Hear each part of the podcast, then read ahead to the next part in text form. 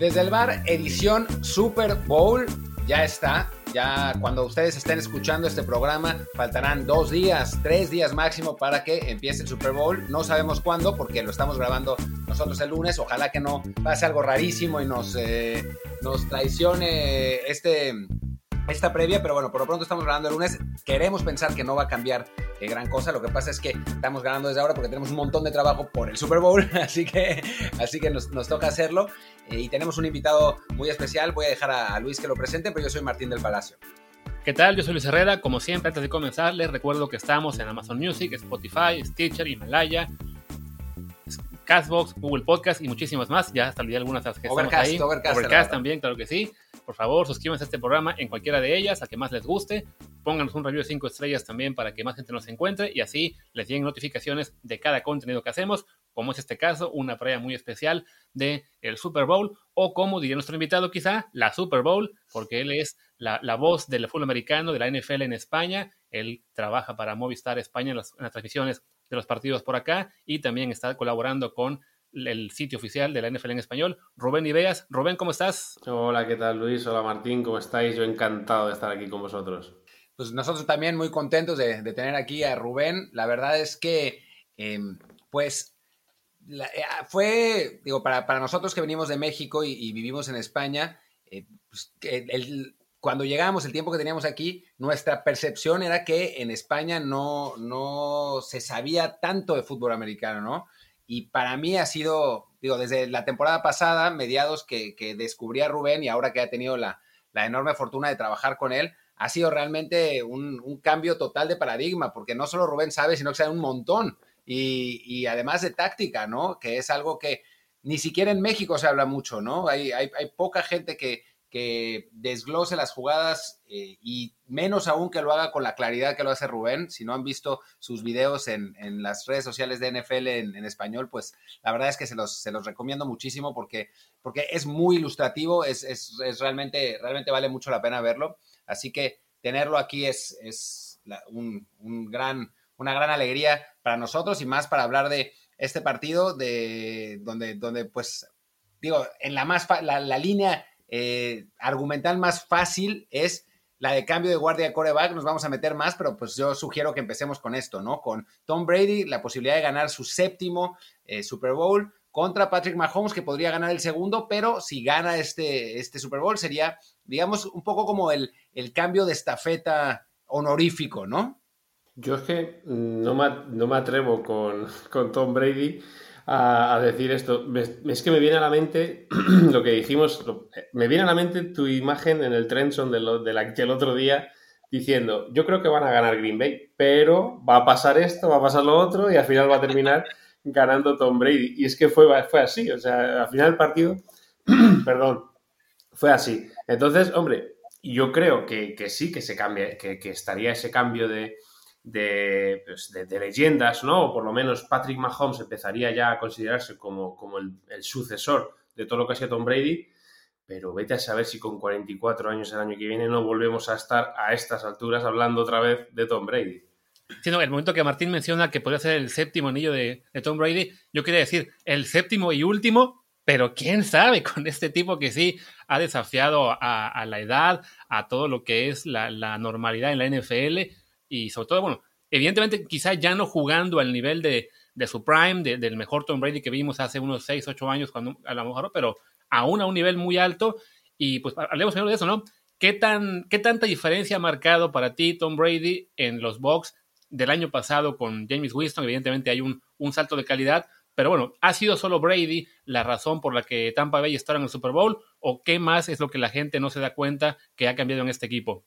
Eh, evidentemente el cambio es grande, ¿no? De, de tener un jugador que, que, genera muchos turnovers, que, que, que, no ayuda al equipo a ganar victorias, a tener a Tom Brady, que es todo un, un comandante, ¿no? Que además de todo lo bueno que es técnica, tácticamente, su, su, liderazgo, el carácter que tiene dentro del equipo es importantísimo.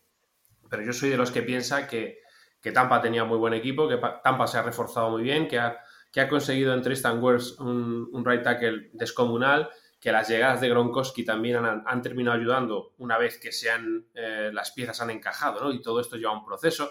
el, año de, Tampa ha sido un poco irregular, pero evidentemente cuanto más se ha acercado el momento clave, mm, mejor se estaban entendiendo, más se han ajustado y ahora llega un equipo muy poderoso y sobre todo eh, ese front seven. A mí yo creo que el que marca la diferencia, pues sobre todo en estos playoffs, ha sido el, el front seven. Es cierto que, por supuesto, Tom Brady tiene algo que ver por eso, ¿no? Por eso mismo, por la importancia de saber cómo jugar los momentos importantes de los partidos, que eso no lo tiene todo el mundo, diría que lo tiene muy poquitos, pero lo que verdaderamente es peligroso y donde verdaderamente están creciendo y, para mí son importantes estos Buccaneers son en, ese front seven. Eh, y Rubén, hablamos, hablamos del front seven, pero también eh, pues digamos, en, un partido como el, de Tampa Bay, digo, pero el de Kansas City, pues la secundaria va a tener que jugar un papel fundamental, ¿no? Porque, porque se enfrenta a, pues seguramente, no, no seguramente, vamos a, vamos a dejar la, prudencia, al mejor coreback de la liga en este momento, ¿no? Y a un ataque aéreo que es realmente espectacular más allá de Mahomes. O sea, está Mahomes, o está Kelsey, está Tariq Hill, Sammy Watkins si juega, eh, Nicole Hartman, que quizás no sean tan buenos, son muy rápidos, ¿no? Y son, son muy complicados de, cubrir a todos. Fíjate en el, en el partido de la, de la, liga regular, ¿no? Cómo sufren. Eh, y yo creo que es algo que, que, Aaron Rodgers sabía en la final de conferencia, que, que, atacar en vertical, que atacar en profundo, atacar en esos segundo, tercer nivel iba a hacer daño a la secundaria, pero es lo que te decía antes, el front seven no, no se lo permite. No, no, no, se lo ha permitido a Green Bay, no se lo permitió a Drew Brees el otro día. Y es cierto que, que es verdad que hablamos mucho de Mahomes por, porque es así, porque es el mejor, pero que, es verdad que, está rodeado de muchos playmakers y sobre todo es lo que decías tú, la velocidad, la explosividad, porque ya no es solo Tyree Hill, es Michael Harman, es lo que él te genera, cómo te estira en el campo. Yo siempre lo digo, ¿no? Cuando te enfrentas a Tyree Hill y ahora a Michael Harman, que cada vez coge más eh, importancia en ese ataque, la velocidad, o sea, la rapidez con la que estiran la defensa, porque en dos segundos te han recorrido 35 yardas, todo eso genera mucho espacio entre la línea scrimmage y la secundaria y, la ruta profunda que esté jugando a dirigir. Y es que eh, toda esa zona, si os dais cuenta, es zona de, Travis Kelsey. Toda esa zona que se genera ahí, todo ese espacio que hay, Patrick Mahomes lo va a aprovechar o bien en, primera lectura o segunda lectura o bien en segunda reacción, que es cuando la presión le llega, que, él es capaz de, pues, de salir del pocket en scramble y encontrar a, Travis Kelsey en, esa zona media. Te digo Travis Kelsey, como te puedo decir Sammy Watkins cuando está, o incluso Pringle, que en las últimas semanas también ha atrapado balones ahí. Entonces, claro, esa velocidad, esa amenaza vertical que te generan estos dos jugadores, pues te hace muy grande el campo, te, estira mucho. Por eso digo que es básico otra vez que, el front seven sea capaz de, de no poner en apuros a Mahomes, que yo creo que lo va a poner con las bajas de la línea, que ahora hablaremos de ellas, pero sí que eh, en esa segunda reacción, ¿no? Que, que no sea capaz Mahomes de estar mucho tiempo leyendo lo que sucede campo abajo, porque con ese brazo va a poner el balón donde quiera. En ese front seven podemos destacar a un jugador como Devin White, este linebacker que se está convirtiendo en una estrella de la liga este año, es apenas su segunda temporada, el año, pasado fue un pick de primera ronda, el número 5 global, si no mal recuerdo, eh, está jugando a un nivel espectacular en estos playoffs, fue clave en la victoria contra, contra los Saints, también tuvo un muy buen aporte en la victoria contra los Packers, y además de él, bueno, en los pass rushers hablamos de, de Jason Pierre-Paul y de Shaquille Barrett, que fueron una pesadilla para, para Aaron Rodgers el, el, domingo, hace, bueno, hace ya hace ocho días, cuando estamos grabando el lunes, y podrían ser sin duda también fundamentales para contener un poco a Mahomes el próximo domingo, por lo que señalas, ¿no? Porque la línea ofensiva de, de Kansas City está muy mermada, perdió ya el, el, al tackle izquierdo Eric Fisher por lesión por talón de Aquiles, no va a jugar ni el domingo, ni probablemente el arranque de la próxima temporada. Está en duda el tackle derecho Schwartz, que también es, es, una baja considerable, tiene problemas de espalda. Esperen, esperan que juegue, pero no, digamos que de los lesionados que están para este partido, es quizá el, el, más, el, el, menos probable de que juegue también. Ya habían perdido al guardia derecho por, por opt-out en la, temporada. Entonces sí es definitivamente pues una, un punto débil para Kansas City, que es cierto, Mahomes ha mostrado ser un coreback que puede improvisar, salirse de la bolsa y, aprovechar cualquier eh, resquicio para sacar unas jugadas, pero sí, ante un front seven, como diciendo, tan poderoso como el de Tampa Bay, se, ve, se prevé un, un, un, juego de ajedrez muy interesante, ¿no? Es que para mí es, es una de las, de las partes o de los matchups más, más importantes del partido, porque es lo que dices tú. Fíjate, es que tiene tanto talento la línea defensiva. El front seven, por supuesto, con tú has dicho Devin White. A mí también me parece que Lavonte David. Porque Lavonte David yo creo que es el, tipo que pone la inteligencia ¿no? en, esa, en esa unidad de linebackers. Él, es, él lee muy bien el campo, lee muy bien lo que está sucediendo delante de él. Y luego Devin White es el martillo pilón, el que, el que está en todos los sitios porque tiene un rango y una velocidad y una explosividad bestial. Pero es que el problema es la línea de cuatro. Porque siempre se dice ¿no? que a, a Kansas City hay que jugarle con presión con presiones de, cuatro hombres de la línea defensiva y caer con, los otros eh, ocho jugadores, eh, siete jugadores atrás, porque, porque hay que cubrir mucho campo en, pase, ¿no? En la cobertura de, pase. Pero es eso, que siendo los cuatro hombres de la línea, eh, tanto Damu Konsu como Vita Bea son jugadores que generan dos contra unos. Entonces, al final se te va a quedar un pass rush exterior o, ya sea, ya sea Jason Pierre-Paul o ya sea eh, Barrett, en uno contra uno. Y es muy complicado. Y más si tus tackles, eh, bueno, parece que, lo de Schwartz, pues ya han, estado todo el año, casi todo el año sin él, y bueno, se han, lo han podido parchear mejor, pero ahora lo de Eric Fisher va a ser, va a ser más complicado, ¿no? Sobre todo porque Joe Remers a, mí no me, no me da confianza. Yo he visto a Remers en una Super Bowl en el 2015 ser absolutamente vapuleado por, por Von Miller y, tengo más dudas. Y yo creo que es algo que van a, van a atacar, pero lo van a atacar tanto uno contra uno directamente con los parrases exteriores como jugando stands, como jugando situaciones en las que Su vaya por fuera o, incluso el propio Vitabea. No le, no le espera un, partido nada, nada cómodo a la línea ofensiva y creo que es uno de los matchups. Es lo que decías tú, ¿no? Y, y es lo que decimos. Mahomes tiene esa capacidad pues para poder solventar según qué papeletas y, el ejemplo más claro y el que todo el mundo vio fue en la pasada Super Bowl, ¿no? Contra los Niners. Estuvo todo el partido corriendo por su vida porque, porque el front, el, front de, cuatro jugadores de, de, Niners estaba constantemente presionando. Pero, mm, claro, esto te, te, hace cometer errores y es a lo que iba antes, ¿no? Que Tampa es especialista en castigarte los errores. Si tú cometes un error contra Tampa, ellos te van a castigar sí o sí, o por lo menos es lo que han hecho en estos playoffs, y es por una de las cosas por las que Tom Brady es tan importante en este equipo, ¿no? Porque tiene esa experiencia para saber cómo jugar esos, esos errores que te da el rival. Y hablando, eh, si quieres, del otro lado de, eh, Tampa Bay, la ofensiva, eh, pues una, una, ofensiva que está diseñada para jugar vertical, ¿no? También, la, ofensiva de, Bruce Arians que, que digamos, corre para establecer el pase, el pase largo, ¿no? Y que sale bien a veces y a veces no sale tan bien, ¿no? O sea, en, el, en la final de conferencia fue, pues, más bien, creo, creo que el ejemplo perfecto en, un solo partido, ¿no? O sea, en cuando, cuando los, em, los defensive backs de eh, Packers empezaron a cometer errores, Tom Brady los castigó terriblemente, sobre todo a uno, a Kevin King. Cuando dejaron de cometer errores, Brady tiró tres intercepciones en tres partidos seguidos. Eh, ¿Tú cómo en, cómo? En tres series. En tres series seguidas, en tres partidos seguidos. Creo que también tiene tres, intercepciones en partidos seguidos. Bueno, tres en tres series seguidas. Em, ¿Tú cómo, cómo ves este, este ataque por aire de Tampa? Fíjate, yo viendo esta, estas dos semanas, ¿no? Los partidos de Tampa, de, de cómo juegan contra esas defensas individuales, porque me espero mucha defensa individual por parte de, de, de Kansas City Chiefs en la secundaria. Eh, dependen mucho del talento de sus receptores. Evidentemente, cuando tú tienes a, Mike Evans, a Chris Godwin y a, Antonio Brown, que creemos que va a jugar, no sabemos en qué condiciones, pero creemos que va a jugar, tú tienes que, tú sabes que esos son generadores de, son capaces de generar separación por su, por su propio talento, por su, por, su, calidad técnica.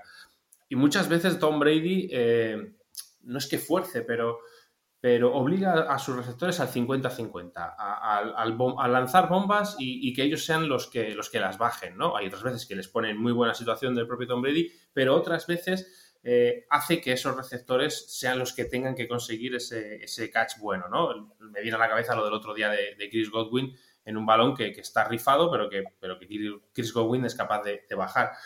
Eh, yo creo que van a, van a jugar a esto. O sea, Arians es así. Arians es un tipo que arriesga y Tom Brady está, está cómodo. Yo no esperaba a principio de temporada que, fuera a estar tan cómodo en estas situaciones, pero tiene tanta confianza en esos receptores y sobre todo Mike Evans es tan bueno en eso que, yo creo que lo van a buscar y, los van a, lo, van a intentar hacer. Otra cosa es que Español sea capaz de generar por sistema blitzes, que, le pongan en presión, que hagan como la última intercepción, si os acordáis el otro día de, Brice, de, perdón, de, de Tom Brady, que le llega el blitz por el exterior y él enseguida se quita el balón de encima y comete un error y es una intercepción. Pero yo me espero que esto sea así, porque además eh, los propios Kansas City Chiefs le, van a invitar a eso, a, Tom Brady, ¿no? A, que, a que arriesgue, a que fuerce esos balones y ya dependerá de los receptores y de, y de los defensive backs, pues que caiga el balón para un lado o para otro. Me gusta esto por parte de Arias y me gusta porque creo que a Kansas City Chiefs eh, hay que ser valiente para, ganarlos. Si tú vas a jugar a, esperar a que ellos eh, se equivoquen o, a, o, a, dejar que, el partido eh, transcurra y que no pase nada, ahí te ganan, porque tienen mucha calidad y porque, saben hacerlo. Sin embargo, hay que ser valiente y si eres valiente y si vas a por ellos, puedes tener tu, recompensa. Mencionabas a Steve Españolo, el coordinador defensivo de los Chiefs, que bueno, que es alguien que está muy presente en la memoria de Tom Brady porque él era el coordinador defensivo de los Giants en aquel Super Bowl que eh, impidió que New England acabara la temporada invicto, ¿no? Sí, sí, es, uno de los mejores ataques que yo he visto nunca en, la historia de la NFL, aquello de los Patriots. Todos dábamos como favoritos a los Patriots eh, y, fíjate lo que fueron capaces de, lo que fue capaz de hacer Españolo. Pero en aquella, en aquella final sí que recuerdo que él eh, fue muy estático en su presión al coreback, presionaba con cuatro. Eh, y luego lo que sí era capaz era derrotar muy bien sus safeties antes y después del snap, eh, cambiar, cambiar las, las, defensas después del snap para provocar algún error o mala lectura de Tom Brady. Ahora creo que es un hombre que haciendo eso también es capaz pues de, de por sistema mandar mucho blitz, de generar mucha presión, de incluso mandar siete o hasta ocho jugadores al blitz para, para atacar, es muy agresivo en eso. Creo que ahí ha sido capaz de, evolucionar un poquito hacia, hacia eso, ¿no? Y, me lo espero, no me, no espero un, un español conservador, porque la defensa de Chiefs está construida para eso. La defensa de Chiefs está construida para que su ataque anote mucho y, el equipo rival tenga que ir al pase. Porque al final, cuando tú, cuando tú vas anotando, vas anotando, el juego terrestre hay un momento en que ya no te da, entonces tienes que ir al pase. Y ahí es cuando vas al pase, cuando te haces previsible en el pase, es cuando más Steve Españolo es, es agresivo y te busca el blitz, te busca la presión. Y, yo me espero esto, me espero defensas individuales y un español muy, muy agresivo, pero porque se lo pide el cuerpo, porque, porque están construidos para eso. Sí, ¿no?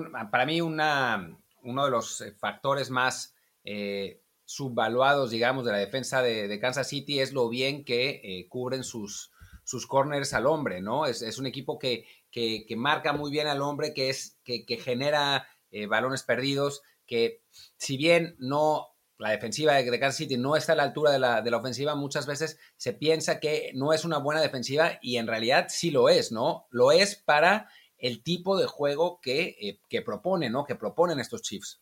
Es que es así. Es que a, mí, mm, yo creo que uno de los, de los grandes eh, tapados de los, de los Chiefs es español. Y, si tú miras la, la, defensa de los, de los Chiefs hombre por hombre, hombre, te aparecen Chris Jones, te aparece Frank Clark, te aparece Tyron Matthew pero no hay mucho más de jugadores estrellas de la liga, sino son jugadores que, están muy bien trabajados, que están muy, muy bien aprovechados su talento y esto es parte del, coordinador defensivo. Fíjate el Jerius Sneed, ¿no? El, cornerback, el rookie, es que está jugando a un nivel excepcional y, es un cornerback pues, que sale en el draft en rondas tardías y que, bueno, pues eh, no tenemos muy bien situados y resulta que está jugando a muy buen nivel, ¿no? Entonces yo a esto le, hecho, le, doy gran parte de culpa a Steve Español y creo que su trabajo, claro, los focos se los lleva Andy Reid, se los lleva eh, Mahomes y es lógico y es normal porque, porque hacen muchas cosas muy bien, pero es lo que tú dices, esta defensa juega, o sea, está construida y juega a lo que le viene de miedo, le viene de cine a, estos Kansas City.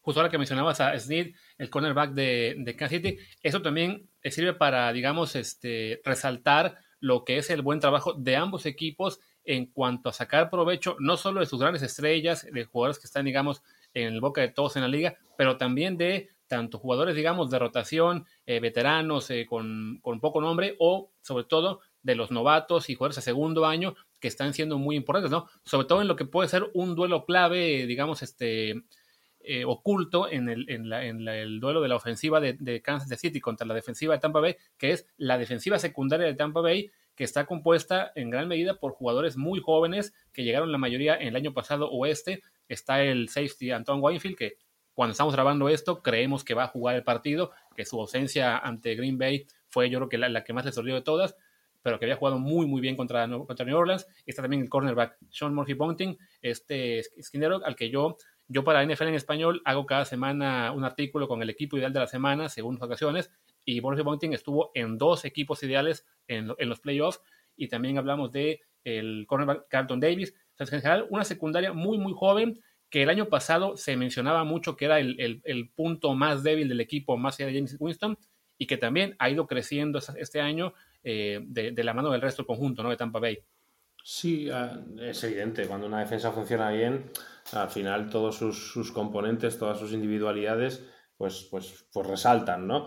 Yo creo que es, dentro del nivel tan alto que tiene esa defensa, creo que es la parte más, eh, más débil no débil, pero sí la parte menos buena, digamos, ¿no? Y, creo que, que, sobre todo Carlton Davis ya vimos lo mal que lo pasó con Tyree Hill en, el partido de liga regular, que en aquel primer cuarto, no sé las yardas que hizo, eh, llevaba casi 300 yardas, eh, y lo pasó muy mal, ¿no? Porque, bueno, pues, lo normal es pasarlo mal con, con Tyree Hill, pero es cierto que sí que creo que en, vertical pueden tener algún problema. Me ha sorprendido mucho Murphy Bunting. ¿eh? Murphy Bunting eh, no, ha jugado durante el año al nivel que está jugando en estos playoffs y eso es un salto muy importante para ellos porque, porque Jamie Dean también puede hacer algo. Cuando sale Ross Crockett en el, sobre todo en el slot, pues también es, un jugador regular, es un jugador sobre, es un jugador que ayuda y, eh, el otro día notan mucho la baja de Winfield y sobre todo cuando Jordan Whitehead tiene que ir del campo, eh, los dos safeties, cuando los dos safeties que, entran, sufren, sufren mucho. Lo que pasa es que es lo que decía antes, ¿no? El front seven permite a, la defensa, sobre todo a la secundaria, tener ese segundo o dos segundos extra para, para poder defender mejor a, lo que, a lo que podía hacer Aaron Rodgers. Pero es lo que tú dices, eh, cuando una defensa juega así de bien, al final la secundaria, o sobre todo un front seven así de bien, al final la secundaria pues brilla también, ¿no? Porque porque tienen ese tiempo extra para hacerlo. Yo estoy, estoy muy de acuerdo contigo en lo de Murphy Bantin. A mí me, está gustando mucho los playoffs que está haciendo. Y pues, ¿por qué no le damos la vuelta ahora al, campo y hablamos de la ofensiva de, la ofensiva de Chiefs, ¿no? De, Patrick Mahomes. Hablabas de la dificultad que había tenido Aaron Rodgers con el, con el front seven. Eh, Patrick Mahomes es un jugador, un coreback completamente distinto a, a Rodgers, sobre todo por la, por la movilidad, por la capacidad de, correr, que en, principio, ya con, algunos días más de descanso, con dos semanas de descanso, tendría que estar bien del dedo eh, y que, ya de por sí no estando bien, logró eh, escaparse varias veces de la presión de, Bills para, para mandar esos pases y también de, sus armas. ¿Tú eh, ves a, a, Mahomes y a Chiefs capaces de jugar a su nivel acostumbrado contra esta defensa de Tampa Bay? Para no. Para parar a la defensa, al ataque de, Chiefs, tienes que hacer un partido casi perfecto. Y dos de los partidos más buenos que yo he visto a, equipos han sido uno a Raiders este año cuando los ganan y, otro a, Denver, creo que fue. No, Chargers, fue Chargers. Eh, y al final te encuentran la manera de, hacerte daño, ¿no? Es la, esa capacidad, ese, playmaking que tienen de, conseguir sacar a, magia, de conseguir sacar algo de, cualquier tipo de situación. Y eso es muy difícil de controlar. Eso al final, eh, sobre todo con, un equipo como Kansas que, sabe a lo que juega y que, que es también que va mucho al cuello, que no, no, no, no está tanteando, con, no, no, no juega con el tiempo ni con el marcador, no, ellos van al, al 100% a las veces. Ellos van, si te pueden anotar en 10 segundos, con una jugada de 80 yardas de Terry Hill, lo van a hacer. Y luego van a volver a salir y la van a volver a intentar para volver a anotarte otros, otros 7 en, en 30 segundos. Entonces, claro, eh, evidentemente es, es, importante, ¿no? Poder ser capaz de minimizar ese, ese, ese tanteo, ¿no? Ese marcador. Pero yo estoy convencido de que de que en vez de pensar en, vamos a parar su ataque, o, por lo menos vamos a dejarlos en 20 puntos, que me parece imposible, vamos a intentar nosotros ser capaces de, seguir ese ritmo anotador. En el momento en que tú crees o tú vas a que Kansas City te anote 20, lo vas a tener muy difícil. Esto que se habla mucho de, no, hay que correr contra Kansas City para tener al ataque en el banquillo, yo cada vez me lo creo menos, porque es lo que te digo, sale el ataque, el, ataque puede estar 7 minutos en el banquillo, sale y en 30 segundos está anotado. Entonces, pues claro, pues, pues sí, pues vuelves otra vez a, atacar tú, pero, pero es que ese ataque es tan, tan bueno, tan, tan explosivo, tan vertical, que me resulta tan complicado decir, no, si haces esto bien, los vas a parar, si haces lo otro, lo vas a parar. Sí, los vas a parar, pero en cualquier jugada, en cualquier jugada rota, en cualquier jugada fuera de la estructura, Mahomes te conecta con Terry Hill, que rompe tres placajes y te hacen 80 yardas. Entonces, eh, hay que hacer muchas cosas bien, empezando por el front seven, pero sobre todo lo que hay que evitar para mí son las big plays. Eh, que, vayan avanzando, que vayan ganándote yardas, pero, pero que no sean a base de big plays porque eso es lo que termina quemando. Que en ese sentido, pues el duelo, digamos, que, que, vamos a ver es, mencionas el tema de que la defensiva de, la ofensiva de Tampa Bay y la defensiva de los Chiefs son ambas, digamos, de, de alto riesgo, de ir por la jugada grande entonces, bueno, creo que ese va a ser un poco el duelo que veamos de ese lado y del lado de la ofensiva de Chiefs y la, y la defensiva de Tampa, puede ser como que una pelea más, más constante, ¿no? los Chiefs saben que pueden dar el, golpe eh, devastador en cualquier momento, pero también son una, ofensiva muy, muy constante que se mueve, o sea, que no hay una serie en la que los pares, ¿no? Un poco lo que le pasó a Buffalo en la final de conferencia, que en el momento en que empezaron a meter goles de campo, ya el, el, partido estaba acabado básicamente porque no había forma de pararles, ¿no? Mientras con Tampa Bay sabes que es más un poco a, al 50-50 de que esta serie va a funcionar, esta no. Con eso les basta, pero ante un equipo como Chief, en el que no los vas a parar prácticamente nunca, pues se vuelve más complicado, ¿no?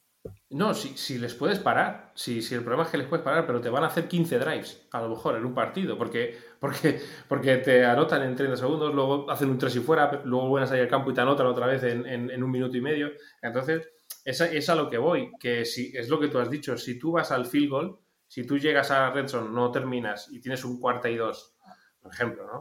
Y, te vas al field goal, uf, yo ahí, ahí creo, el otro día lo estaba viendo con Bill, digo, es que no van a llegar así, a base de field goals no, no vas a llegar. Y no estoy diciendo que tengas que ser un loco ni que tengas que jugar un cuarta y ocho y cada vez tal y tal, no, pero pero no ser eh, definitivo en, en Redstone sobre todo. El otro día Buffalo creo que hace dos, tres drives muy buenos que llegan hasta allí y no terminan anotando seis, sino que se quedan en el field goal. Eso es lo que, como tú dices, es que eso te, termina matando, porque ellos, es lo que digo, es muy difícil que se vayan a quedar por debajo de 25 puntos. Y a base de field goals, fíjate, tienes que hacer 8 field goals, ¿no? Para, para por lo menos estar, competir en el partido y eso es, eso es algo que, que, no, que no va a pasar, que es imposible. Y limitar las pérdidas de balón, ¿no? O sea, si, si Brady tira tres intercepciones, casi podría apostar que, va a ganar Kansas City y además por paliza, ¿no? O sea, no, no va a pasar que, saquen tres puntos como sacó Green Bay. No, no va a pasar eso. Yo, yo creo que no. Luego hay veces que es verdad que estas defensas que llegan así también a la Super Bowl sorprenden, ¿eh? Y, hacen buenos partidos y demás. Pero a mí estos Kansas City Chiefs y sobre todo con Mahomes es que me parecen que me parece que es un equipo que hay que, hay que hay que seguir su ritmo anotador, que hay que llegar a 28 30 puntos si quieres estar en el partido, si no lo vas a tener muy difícil porque los Niners lo hicieron el año pasado y fíjate, al final, eh, al final les ganan. Al final tienen siete minutos de apoteosis y, te terminan ganando el partido y te terminan además pasando por encima. Entonces, eh, no es fácil. Eh, yo creo que Tampa tiene equipo para ganarlos, sobre todo porque tiene mucha experiencia de la mano de Tom Brady. Puede jugar su partido y ganarlos, pero que tiene que ser un partido a eso, al tanteo alto, a aguantar los golpes que te dé Kansas City y luego aprovechar, no cometer ningún error, lo que dices tú, y luego aprovechar los, que, los pocos que te puedan dar ellos. Bueno, creo que ya, hemos hablado más o menos un poco de, la mayoría de jugadores clave en ambas líneas, en, en ambas líneas y en ambos equipos. Si acaso nos faltó mencionar algo de los equipos especiales, que en general son buenos de ambos lados, tienen buenos pateadores, este, son buenas unidades. No, no deberían en principio marcar una gran diferencia. Fíjate, Fíjate que, que, luego, después de todo esto, coge Cole Harman y te hace un, regreso de, de, un regreso para atrás, o te hace un regreso de 60 yardas. O sea, es que tienen tantas cosas. O suelta el balón, ¿no? Como pasó contra... pero bueno, digamos que en promedio ambas unidades son buenas, entonces sí, si bien, o sea, no es, no es digamos como si jugaran, no sé, los Ravens y los Patriots contra, ¿qué equipo tiene? Equipos pelos muy malos, no sé, los Lions algo así, ¿no? O sea, aquí por lo menos son, son unidades equilibradas, aunque cualquiera de las dos puede generar algo importante, pero bueno, no, esperamos que, sean las que marquen la diferencia, sobre todo considerando el, poder de las ofensivas. A lo que iba es, bueno, ya, ya que más o menos hablamos un poco de todo lo que, lo que son los antecedentes y con qué armas cuenta cada uno, propongo que ahora hablemos de qué esperamos realmente que va a pasar. La línea de, de apuestas del partido, desde que salió, Salió con los Chiefs que en ventaja 3.5, ha ido moviéndose medio punto para aquí para allá. Ahora mismo está la ventaja para Kansas en 3 puntos, que es una línea evidentemente muy pareja. Eh, pero bueno, ¿qué esperas del partido? ¿Crees que será tan cerrado como la línea menciona? Yo creo que sí. Yo creo que Tampa. Yo creo que Tampa es capaz de, de provocar algún, algún error, para provocar algún turnover, aprovecharlo, poner el partido difícil. Me cuesta creer que, que, Tom Brady no juegue un buen partido o que por lo menos no ayude a su equipo a, estar ahí, a competirlo. Eh, creo que va a ser un, partido muy, muy parejo. Doy favorito a Kansas, pero yo creo que va a ser parejo. Yo creo que va a estar competido y que vamos a llegar al último cuarto con, un partido apretado. Sí, eh, puede ser, ¿no? Eh, yo, yo como veo este, este partido es un poco una repetición de lo que pasó contra Green Bay con, con Kansas City siendo mejor en, general, moviendo el balón, pero Tampa Bay encontrando maneras, ya sea con ayuda de la fortuna o con eh, juego eficiente en, las, eh, a partir de la yarda 20, eh, de, mantener el partido. Mm, para mí la diferencia entre este partido y el, de Green Bay es que al final va a aparecer Patrick Mahomes. O sea, no, lo, que no pudo hacer Aaron Rodgers lo, va, lo va a poder hacer Patrick Mahomes porque en este momento pues es un mejor coreback aunque Rogers haya sido el, MVP eh, y tiene mejores armas además, ¿no? O sea, quizás Rogers teniendo a Travis Kelsey hubiera podido eh, completar alguno de esos, eh, de, esas oportunidades que tuvo en, esa última serie ofensiva. Y sin duda alguna Andy Reid se jugaría a la cuarta y ocho, ¿no? O sea, creo que, creo que ahí también hay, hay una diferencia y me parece que eso va a ser lo que, lo que va a determinar el, el rumbo del partido. Las líneas de tres siempre me parecen muy cortas porque son, o sea, si imagínate que van empatados y al final es una serie, o va ganando Tampa Bay por uno y al final es una serie Mahomes de o 75 yardas, gana, gana, Tampa, eh, gana Kansas City por 6 y pues adiós línea. Yo la verdad, yo quiero decir que veo la línea y siento que está más cerrada de lo que debería ser, sobre todo considerando que esos equipos ya se enfrentaron en la temporada regular y aunque la diferencia final fue solo de 3 puntos, el partido en realidad no fue parejo. los Chiefs fueron muy superiores a, los, a los Buccaneers mientras el juego, digamos, estaba realmente en competencia. Sí, al final eh, bajaron el acelerador, como hicieron básicamente en toda temporada regular con todos los equipos, y ya aprovechó Tampa para, para acercarse. Pero lo que hemos visto de Kansas City, sobre todo en la final de conferencia, que digamos que ahí fue donde ya eh, se acabó mi escepticismo, sobre ellos, que yo creía que los Bills podían hacer partido, es que son un equipo al que prácticamente nadie puede parar y además lo son en una conferencia que en este momento es superior en la liga. Yo creo que la americana fue, fue por mucho la mejor conferencia este, este año y los Chiefs arrasaron. Y del otro lado, la nacional, la mayoría de equipos este, contenientes tenían casi todos algún punto débil, alguna falla. Tampa Bay acaba siendo el que cierra la mejor forma e incluso así gana eh, la conferencia, recordemos, primero sufriendo contra un coreback eh, semi desconocido con Washington, después con bastante suerte en términos de esa, sobre todo esa jugada definitiva en la que consiguen, consiguen el fumble sobre Jared Cook contra los Saints, pero que era un partido que, que New Orleans estaba dominando. Y este domingo contra Packers, eh, bueno, una victoria merecida, pero también con el, el, pero de que en el cuarto periodo Brady jugó realmente muy, muy mal y les ayudó un poco pues la falta de contundencia de, Green Bay, ¿no? Entonces, en ese, en ese digo que haciendo el resumen de todo eso, yo veo dos equipos que realmente me parece están en planos distintos, más allá de que sí, haciendo el análisis jugador por jugador, fortaleza por fortaleza, nos puedan parecer tan parejos como señala la línea. Yo estoy muy, muy cercano a lo que, a lo que decís. Eh, sobre todo por la sensación, ¿no? La sensación esa que estabas diciendo, Luis, de, de que Kansas mm, ha sido tan superior durante el año y ha ganado de tantas maneras distintas que, que es muy complicado no pensar que lo van a volver a hacer, ¿no? Y que a pesar de que Tampa, yo el partido de liga regular creo que Tampa es otro equipo, no es el mismo equipo que jugó, que jugó eso. A medida que ha avanzado la temporada, ellos han ido encontrándose más a gusto, han ido encontrando eh, pues la, manera, la manera correcta de, jugar y de, hacer su, su, fútbol.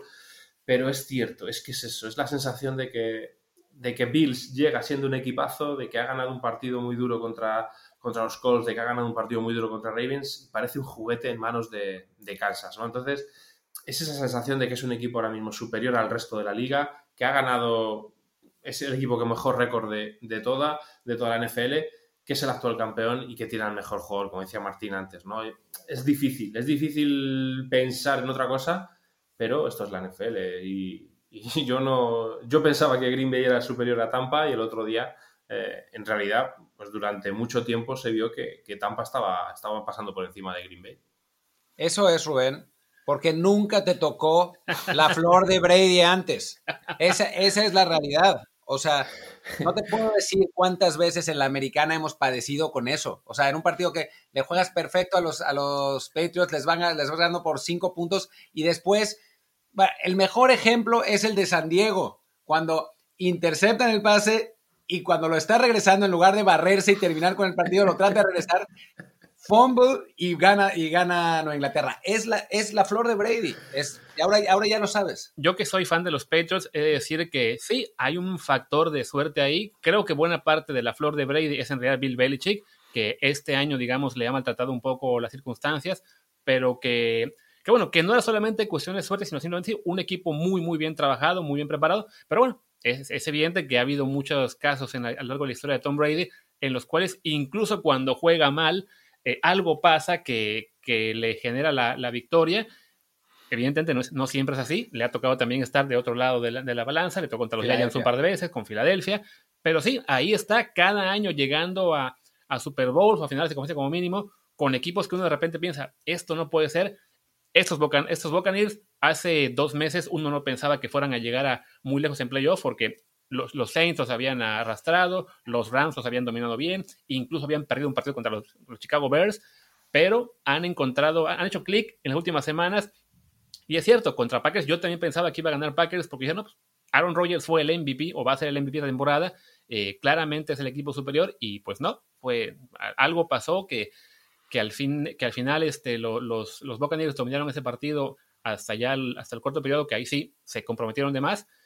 Y sí, hay que reconocer, ese algo puede ser Tom Brady, su suerte, su pacto con el diablo y que el domingo ah, se haga presente de nuevo, pero al menos siendo objetivos con lo que hemos visto de cada equipo, con lo que sabemos de cada uno, con la, calidad actual de cada jugador presente, pues sí, yo diría, tienen que ganar los Chiefs, más allá de que, pues sí, algo puede pasar y, y que veamos a Tom Brady con la serie final para ganar en la última, el último cuarto, ¿no?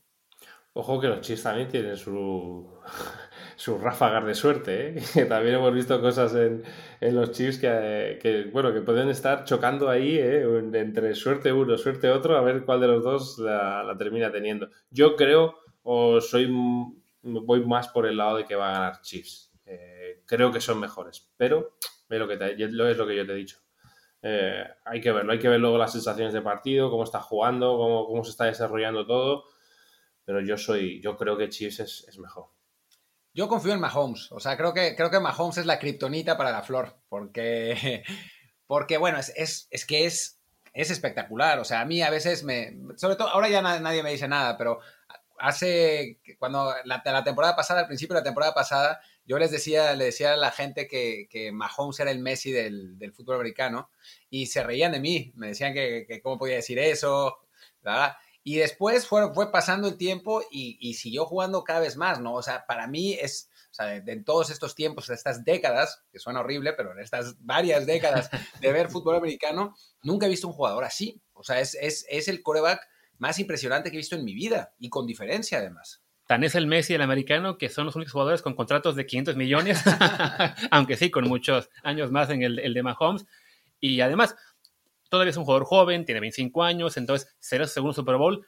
Seguramente en 10 años estaremos tan hartos de él como Tom Brady ahora lo está la, mayor parte de la liga, pero por lo pronto como que sentimos, no, sí, por favor, Tom, vete ya, incluso yo como fan de los, de los Pats, dice yo, ya, sí, por favor, ya que se acabe esto, deja que otros ganen, entonces nos parecerá mejor que, que Mahomes gane por segunda vez, que sí, que se concrete ese cambio de estafeta finalmente, porque si no, si ya la, la perspectiva de que Tom Brady por sí solo, bueno, no por sí solo, pero bueno, que él tenga más anillos de Super Bowl que cualquier franquicia de la liga, ya es una cosa brutal. Que también hay que destacar, pues sí, ¿no? Lo, que es la leyenda de Brady para estar en posibilidad de lograr eso, ¿no? Tener más títulos que ningún otro equipo. Es que es alucinante, o sea, al final te, pones a mirar los, datos fríos y, y, es increíble. Yo soy también de los que es que la gente luego o no lo entiende o no, no, lo puede entender. No me gusta lo de lo de que, Brady ha ganado más partidos que no sé quién. No, los ha ganado Brady, ¿no? los han ganado los Patriots, en su mayoría, salvo estos, salvo estos eh, tres que, que, lleva este año. Que es cierto que él es eh, parte fundamental de todo eso, por supuesto, pero eh, me repele un poco todo, todo ese tipo de, datos, de tal, porque no creo que en la, en la Super Bowl, por ejemplo, ¿no? de, de, 19, la, no, la de 2018, la de, la de los Rams, Tom Brady no hace un buen partido, ni muchísimo menos. Pero claro, al final es lo que cuenta, ¿no? Que Brady ha ganado, ha ganado la Super Bowl. Yo no estoy mucho en ese plan, pero al final cuando coges los fríos datos y te dice que pues esto ha pasado, esto ha ganado, ha dado no sé cuántos pases de touchdown, ha ganado no sé cuántos partidos, eh, tiene más eh, partidos ganados que no sé quién, pues claro, tienes que decir que sí. Pero esto en el fútbol americano es tan complicado individualizar solo en un jugador los éxitos que ha cosechado, por ejemplo, los New Patriots, me parece muy injusto, ¿no? Para el resto. Sí, pero la gente, a la gente le gustan, primero le, es más fácil simplificar y segundo le gustan las historias, ¿no? O sea, suena mucho más épico decir Tom Brady, el gran ganador de seis Super Bowls, que decir en la temporada 2000 tenían una gran defensiva y Tom Brady, y después en la temporada tal otra, pues así ahí ya tenían la ofensiva y, y entonces Tom Brady y Belichick cambió, o sea, como que no es demasiado complejo como para que la gente eh, se haga una, una narrativa tan fácil, ¿no? Por eso este Super Bowl está siendo Tom Brady contra Patrick Mahomes, cuando en realidad son mucho más Son un par de equipazos y además, siendo justos, no solo Tom Brady, en general se hace así en la liga, ¿no? Joe Montana con los 49ers, Troy Aikman, que por ejemplo no era él la gran estrella de esos Cowboys, pero bueno, él es el coreback y sí se queda con más mérito quizá del que se llevaran en su momento Emmitt Smith o Jimmy Johnson o Michael Irvin.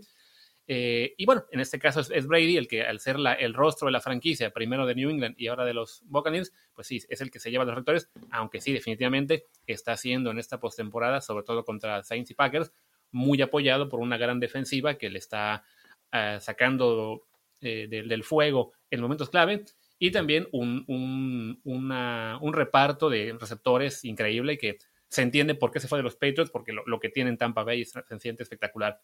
Pero bueno, pues creo que ya llegamos a un punto del programa en el que podemos decir, hemos cubierto casi todo, así que si Martín no me otra cosa, vamos cerrando, ¿no? Rubén, pues te agradecemos muchísimo que estado con nosotros. Sabemos que es una semana en la que estás muy solicitado en España, porque sí, eres en este momento el experto al que todo el mundo quiere acudir. Y pues te agradecemos que nos hayas dado una, dedicado una hora para esto. ¿Dónde te puede hallar la gente? Tanto en Twitter, como en podcast, como en redes. ¿Dónde andas tú? Yo, Rubén IBG en Twitter, Instagram y luego pues eh, YouTube tengo un, canal con mi compañero de Movistar, Jai López, tengo un podcast que se llama NFL en estado puro con Marco Álvarez. Y bueno, pues sí, en general esta semana en, en cualquier casi medio de, de, España estaré hablando, pero, pero merece mucho la pena, es muy bonito, la NFL cada vez tiene más apoyo, tiene más crecimiento en España y para los que nos gusta y los que llevamos mucho tiempo siguiendo la NFL, pues hombre, esto es, esto es algo muy, muy bueno, muy, muy halagüeño. Y eh, sobre todo, y esto sí que me, lo digo porque lo digo muchas veces, eh, me da pena que, que, la gente aquí en España no se dé cuenta de todo lo bueno y todo lo bien que se hace de fútbol americano en, en México, en Argentina, además porque son países con lo difícil que es eh, para la gente que no sabe inglés, ¿no? Encontrar cosas de, fútbol americano, que tengamos un sitio como México que tiene nuestra lengua, que podemos eh, compartir muchas cosas y que no se den cuenta, me da mucha pena, porque además es que nos sacáis 40 eh, años de ventaja en esto y, me da mucha pena y bueno, pues por eso también me alegra que, pues que con NFL en español, NFL en México y demás, pues la gente cada vez se haya acercado más a eso porque, porque podemos aprender mucho de vosotros. Así que para mí es un placer, un honor estar aquí con vosotros y, sobre todo porque me lo paso muy bien. Qué narices. No, hombre, el, placer, el placer es nuestro y bueno, pues ya seguramente nos veremos en un par de días en Trenson de nuevo y el domingo en no sé qué. Así que, que no nos despedimos de esta semana, pero, pero sí de este, de este episodio de Desde el Bar. Y bueno, pues muchas gracias Rubén, ya estaremos en contacto más adelante. Por lo pronto, yo soy Martín del Palacio. Mi Twitter es arroba martindelp. Yo soy Luis Herrera. El mío es arroba luisrha.